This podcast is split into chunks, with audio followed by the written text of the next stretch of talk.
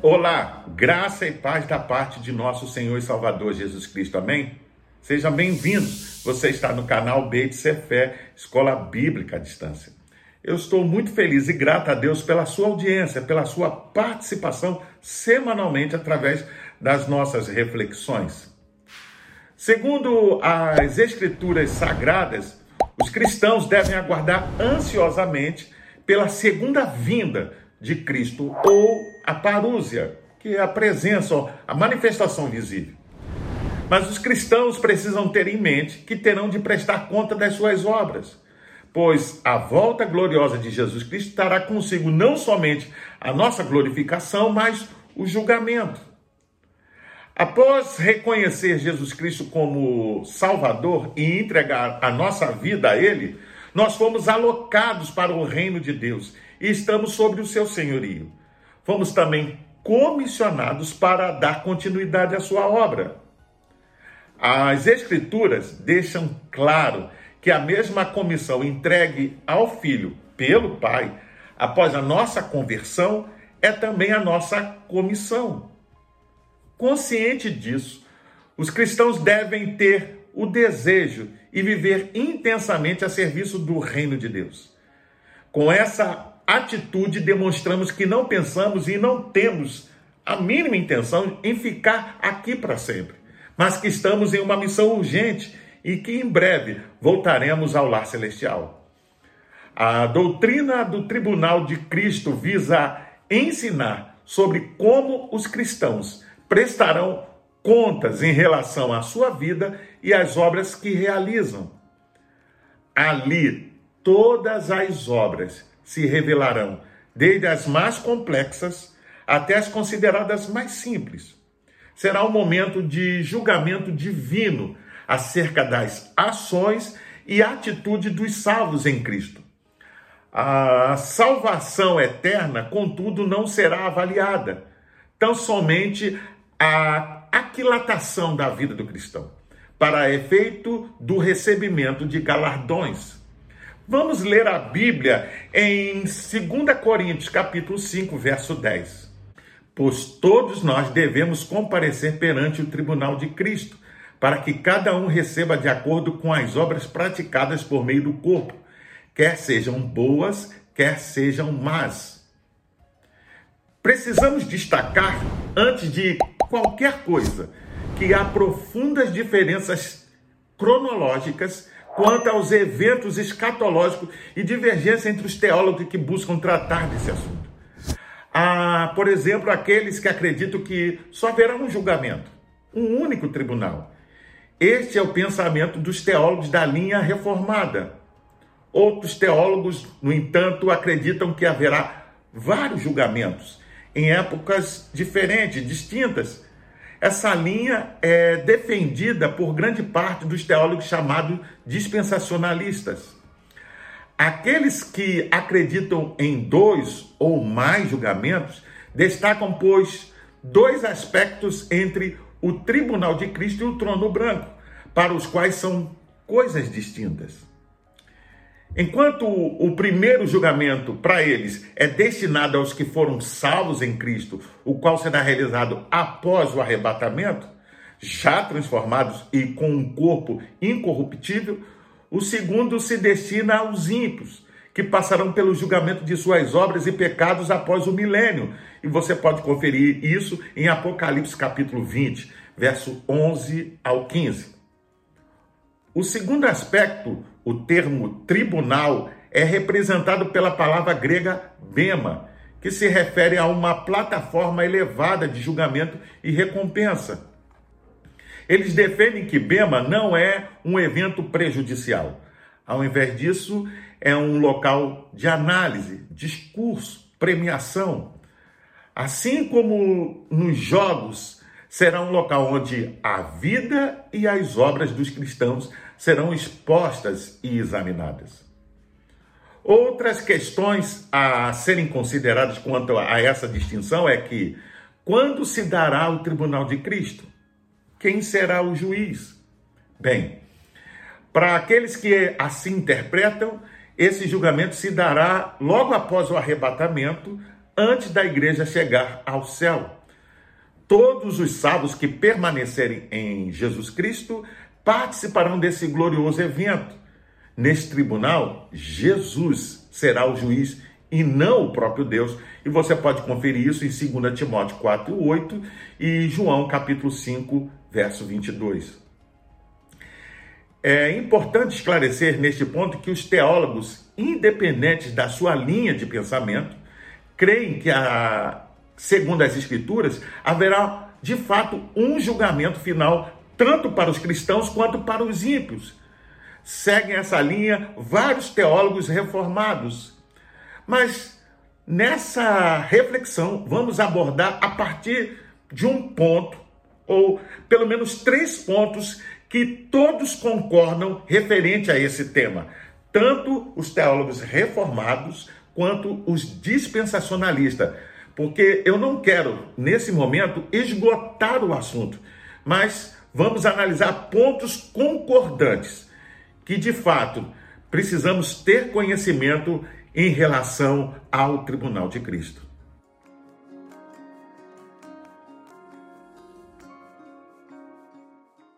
os cristãos terão que comparecer perante o tribunal de Cristo para julgamento. Jesus não somente intercede por nós, mas contempla nossa carreira. É Ele quem nos julgará sobre os nossos resultados. Ele estabeleceu os padrões e foi quem determinou as regras. O julgamento dos cristãos é inevitável e o juiz, diga-se de passagem, sabe de tudo. O versículo diz que todos. Percebe-se aqui que não haverá exceções, ou seja, todos os verdadeiros cristãos de todas as línguas, tribos e nações de todos os tempos estarão presentes ali. Todos nós, eu e você, pessoalmente seremos julgados. Por conseguinte, esse julgamento pode ser entendido como universal e de forma particular, no que tange aos cristãos. O termo comparecer usado por Paulo é uma tradução da palavra grega fonero, que significa ser claramente visto, ser explicitamente manifesto ou discernido. Esta é a mesma palavra usada por Paulo também, quando nos adverte que a obra de cada um se manifestará. Na verdade, o dia a declarará, porque pelo fogo será descoberto. Você pode conferir isso lendo 1 Coríntios capítulo 3, verso 13. No tribunal de Cristo, todos os cristãos, tanto aqueles que foram arrebatados como aqueles que ressuscitarão e forem transformados, vão comparecer. Neste evento não haverá julgamento pelos pecados. Sendo assim, todos os participantes desse evento já estarão salvos. O tribunal de Cristo não se trata, pois, de julgamento dos pecados dos cristãos. Conforme você pode constatar em 1 Coríntios 11, 31 e 32 e Lucas 19, do 12 ao 27. Nossos pecados já foram julgados em Cristo quanto ao nosso destino eterno. Nossa salvação não depende daquilo que fazemos, isto é, das nossas obras, sejam elas justas ou não, mas da obra redentora que Jesus consumou por nós na cruz do Calvário. Hebreus 7, 27, a parte B diz assim: Uma vez por todos quanto a si mesmo se ofereceu.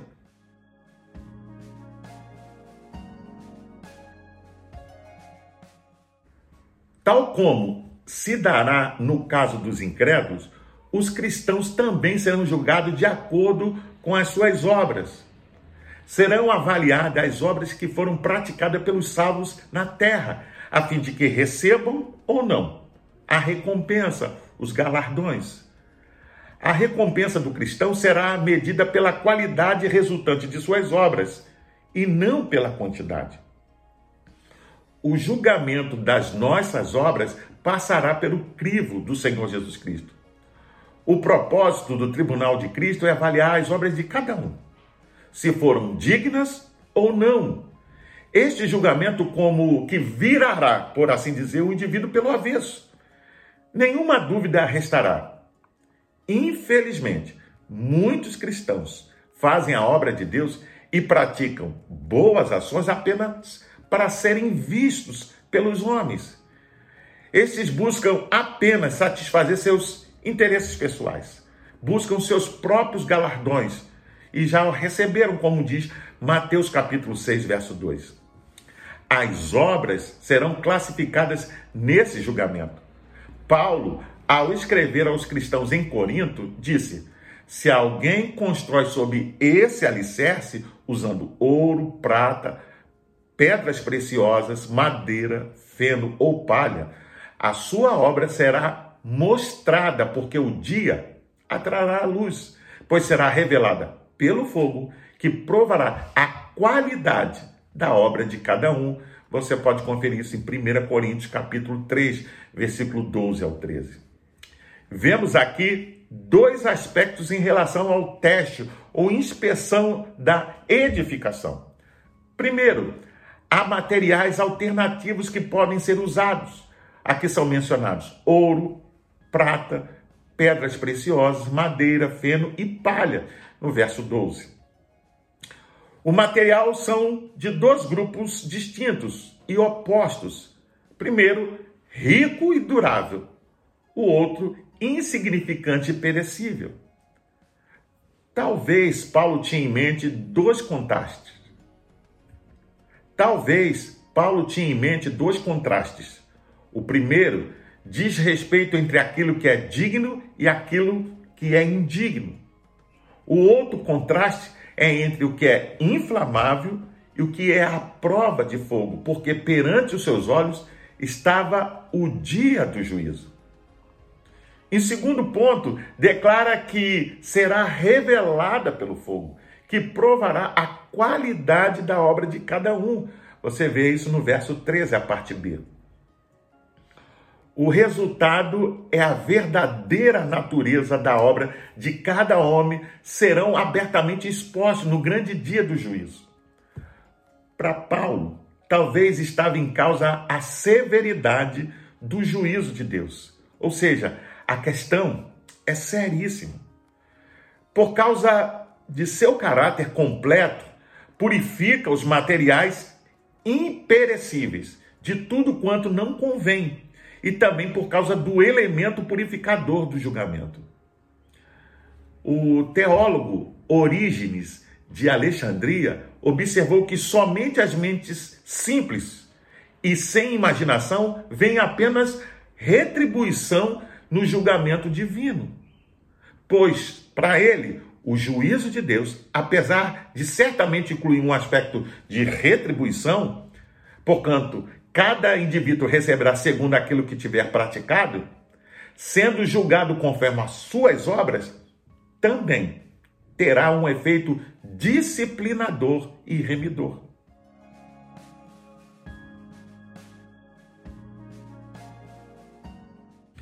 Podemos estar certos de que tanto o julgamento dos cristãos como dos ímpios será uma análise profunda, completa Ninguém será ali capaz de enganar o juiz nas esferas eternas, conforme tantos agora podem enganar os homens quanto ao caráter real e o valor do trabalho que fazem. Quanto ao recebimento das recompensas ou dos galardões, estes são prêmios, lauréis a que o cristão faz jus, pois desempenhou bem a função para a qual foi vocacionado no reino de Deus o Senhor dará a justa recompensa a cada cristão pelo seu trabalho. Neste momento, os cristãos darão conta de seus talentos. Saiba que todo cristão recebeu algum tipo de talento, habilidade, dons da parte do Senhor. Uns recebem mais, outros menos, pois esses são distribuídos de acordo com a capacidade de cada um, mas todos receberam algo. Você pode ver isso em Mateus capítulo 5, verso 14 ao 30. O Senhor espera que venhamos desenvolver nossos talentos com dedicação e zelo, utilizando-os para a glória do Pai. Deus espera que você seja responsável por usar bem aquilo que ele lhe concedeu. Saiba, Jesus está voltando, por isso é tão urgente que venhamos empregar nosso tempo e nossos talentos diligentemente em Sua obra no reino de Deus. Não haja jamais como o servo negligente que, com medo do seu senhor, enterrou o seu talento. Paulo, em sua carta aos cristãos em Corinto, declara: se o que alguém construiu permanecer, esse receberá recompensa. Se o que alguém construiu se queimar, esse sofrerá prejuízo, contudo será salvo como alguém que escapa através do fogo. Você pode conferir em 1 Coríntios capítulo 3, versículo 14 e 15. Desta forma, a obra de um cristão, se for de um caráter que possa resistir à avaliação de Deus, receberá recompensa e os plenos benefícios de uma completa transformação segundo a imagem de Cristo.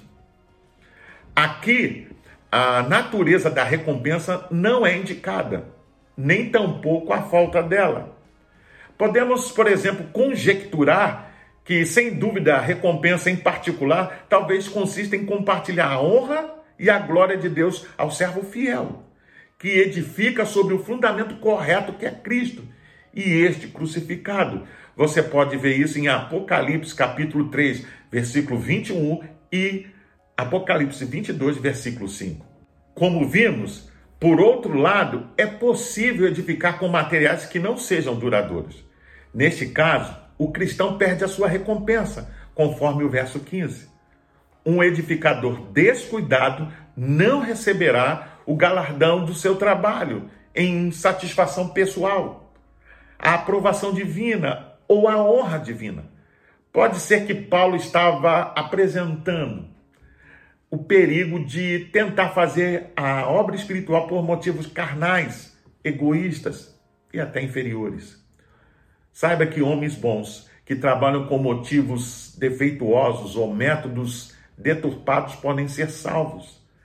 Aqueles que edificam apenas sobre talentos naturais, habilidades humanas ou simpatia pessoal verão o seu trabalho evaporar, pois todas as obras serão provadas pelo fogo. O fogo divino vai purificar e revelar qual é a verdadeira intenção do coração.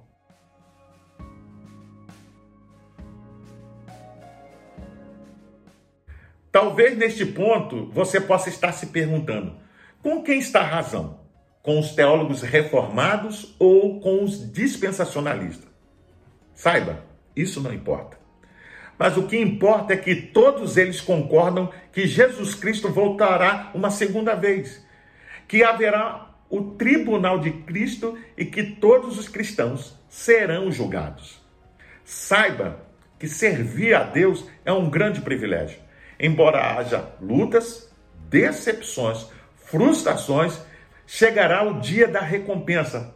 O nosso trabalho não é em vão.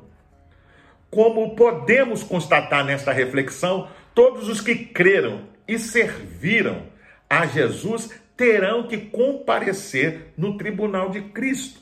Contudo, não se trata de um juízo para julgamento de pecados, mas o julgamento das obras e dos seus atos, recompensando-os ou não pela obra de Deus que fizeram enquanto estavam na terra. Nesse julgamento, o que será avaliado não é a quantidade, mas a qualidade e a intenção daquilo que se fez. Isto é, se somos verdadeiros no íntimo, não há o que temer nesse julgamento, pois reto é o juiz.